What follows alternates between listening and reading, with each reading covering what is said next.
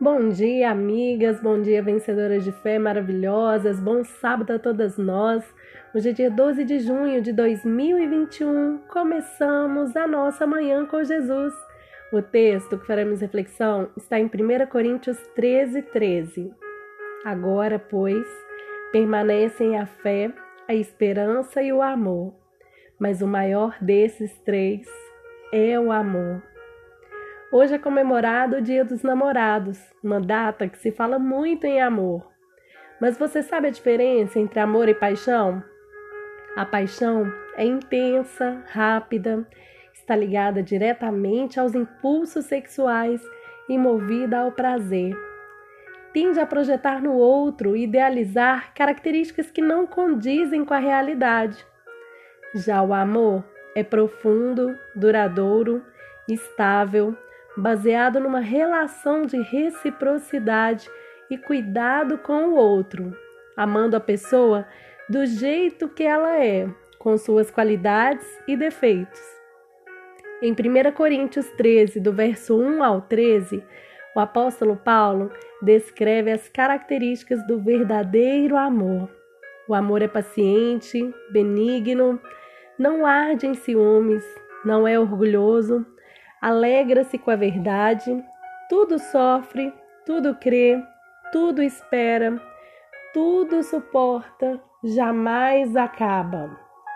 Mas será que é possível amarmos dessa forma? Muitas dessas características parecem impossíveis ao ser humano.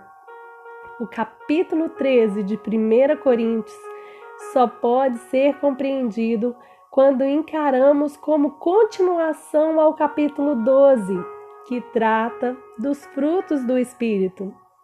Amar a maneira do amor de Cristo é algo que só pode acontecer quando entendemos e nos esforçamos para desenvolver os frutos do Espírito Santo em nós: paciência, bondade, mansidão, domínio próprio.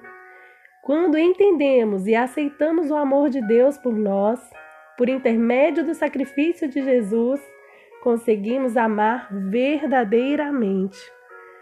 Porque Deus nos amou primeiro. Somente temos o poder de amar alguém verdadeiramente quando nos submetemos a amar ao Senhor acima de todas as coisas. Vamos orar? Senhor, te louvamos por esse dia, pela vida, pela saúde, por tuas misericórdias.